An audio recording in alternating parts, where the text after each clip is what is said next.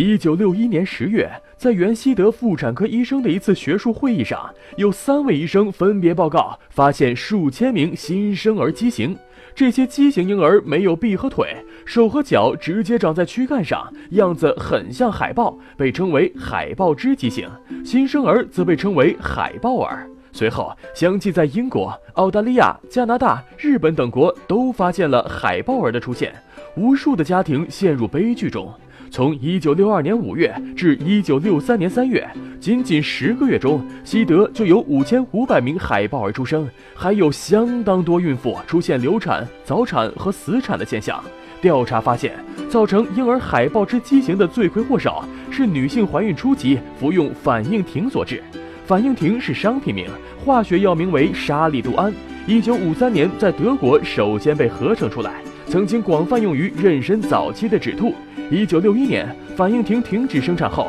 海豹儿再也没有出现。妊娠期是一个特殊的生理时期，一些药物可直接对胚胎的发育产生影响，也有的药物本身没有致畸作用，但在孕妇体内通过生物转化后的代谢产物具有致畸作用。除了妊娠期用药需要特别慎重之外，妊娠期甚至怀孕之前的三个月开始就要戒毒、戒烟、戒酒，少接触辐射强的电子产品。这些都会对宝宝造成伤害。虽然海豹儿事件已经过去，但是从这件事我们可以看到，这小小的药丸造成的严重后果，它毁掉的是宝宝的一生。所以，妊娠期应当谨慎用药，使用前请一定与你的妇产科医生多多沟通。